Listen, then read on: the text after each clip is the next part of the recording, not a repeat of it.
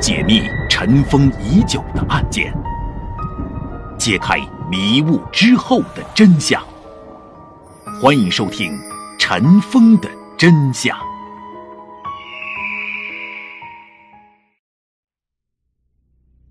解密尘封已久的案件，揭开迷雾之后的真相。欢迎收听《尘封的真相》，我是彼岸。中华文明灿烂辉煌，仅仅一个三国时期，就有数不尽的名人轶事供后人研究。作为历史上著名的乱世，能够在诸侯纷争的环境下竞争生存，实属不易；而能够在众多的军阀当中脱颖而出，进入最后的天命圈三分之一的人，那更是难上加难。经过多年的尔虞我诈、烽火狼烟，最终呢是曹操、刘备、孙权基本上瓜分了当时的华夏土地。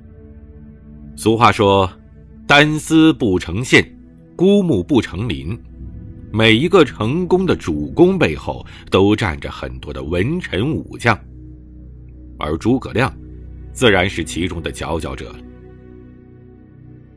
诸葛亮的前半生在隆中的茅草屋当中作诗学习，后半生呢跟随刘备南征北战，最终是拿下了蜀地定都天府之国成都，这也算是功成名就了。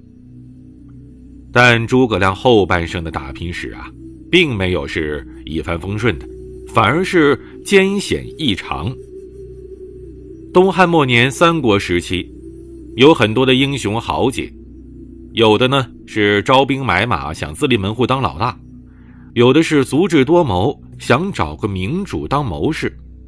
刘备自然是前者，而诸葛亮呢是属于后者。常言道：“良禽择木而栖，贤臣择主而事。”既然是给人家打工的，大家呢都想找个大户人家，这样啊是便于自己施展才华。也能够借力成功。当时呢，刘备的实力是在这诸侯当中啊异常的弱小，除去了自封刘皇叔，啊，当然了，可能也是人家皇上认可哈。除了这个称号，以及关羽、张飞这俩兄弟是一直不离左右啊，刘备呢，基本上没什么能拿得出手的亮点。但正是凭借着自己求贤若渴的心态。三顾茅庐的刘皇叔成功挖来了堪称三国最牛谋士之一的卧龙诸葛亮。为什么说是堪称最牛呢？因为同时期啊，曹操阵营有荀彧、许攸、郭嘉，而孙权阵营呢有周瑜、鲁肃，这都是当年三国最牛谋士荣誉称号的有力竞争者。那为什么说是最牛之一呢？因为当时。民间呢，有这么一句话，叫“卧龙凤雏，二者得一，便可安天下”。卧龙就是诸葛亮啊，凤雏呢，看过《三国演义》的也知道哈，是庞统。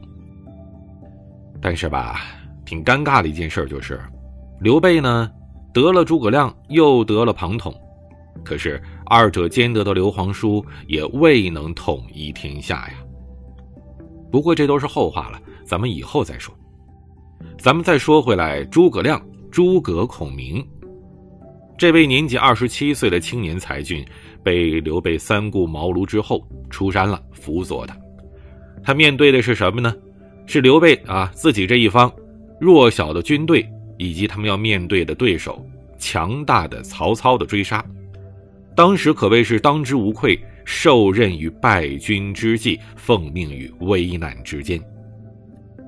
唯一可喜的是有张飞呀、关羽呀、赵云呐这样的虎将，但是你光有虎将不行啊，你兵力不够啊，正面硬刚曹军呢肯定是以卵击石，所以啊，诸葛亮呢就想到了向天借兵这样的打法，说白了啊就是用天气，用风以及这个气候来发动火攻，一旦呢。火借风势，风助火威，就可以把敌军烧的是大败。而刘备这边呢，就可以趁机出战，弥补兵力不足的缺陷。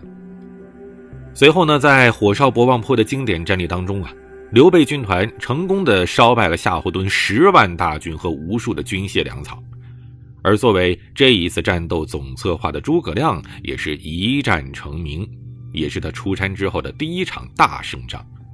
不但呢是把曹军直接烧败了，也是让自己内部的这些关羽啊、张飞呀这些大将呢彻底是服了他。后来呢，包括像。火烧新野呀，火烧赤壁呀，都是诸葛亮参与的著名的以少胜多的战例。事实上呢，诸葛亮是很擅长火攻的，经常是一把大火把敌人烧得焦头烂额，而自己呢是岿然不动。但有这么一句话，叫“成也萧何，败也萧何”。这放了一辈子火的诸葛亮啊，最后呢也是栽到了火上。能躲开诸葛孔明神机妙算的人呢，在三国时期啊，真的不多。更何况呢，是他一手策划又回过身来反杀自己的呢？这怎么回事呢？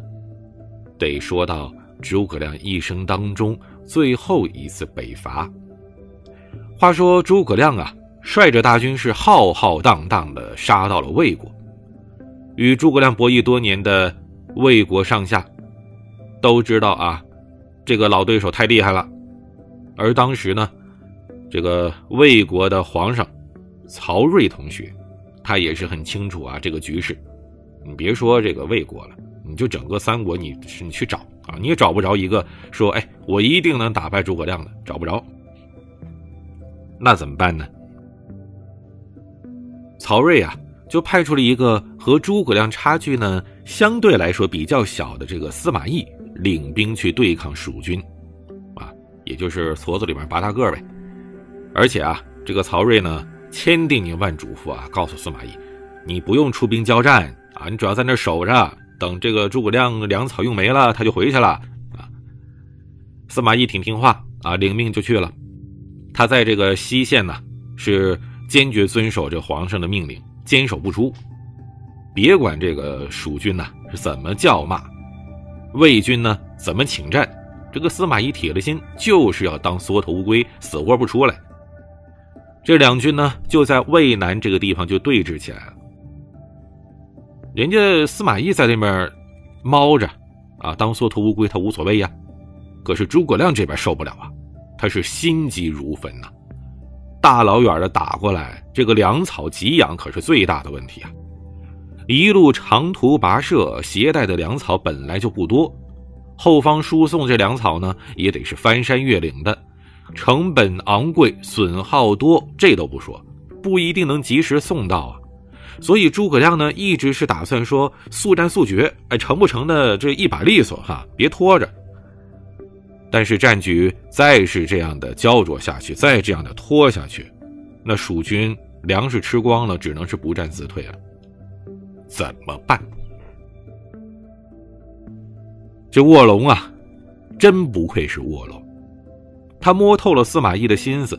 很快呢，他也有了一招。你魏军不是说在这猫着啊，在这儿屯兵不出，坚守等着我们这粮草用完吗？行，没问题。我们蜀军呢，就以此为诱饵，来赚你司马懿上钩。怎么赚呢？这诸葛亮到底使出了什么样的计谋？而司马懿为何就会乖乖的上钩了呢？咱们下期节目继续聊，解密尘封已久的案件，揭开迷雾之后的真相。这里是尘封的真相，我们下期见。欢迎收听《尘封的真相》。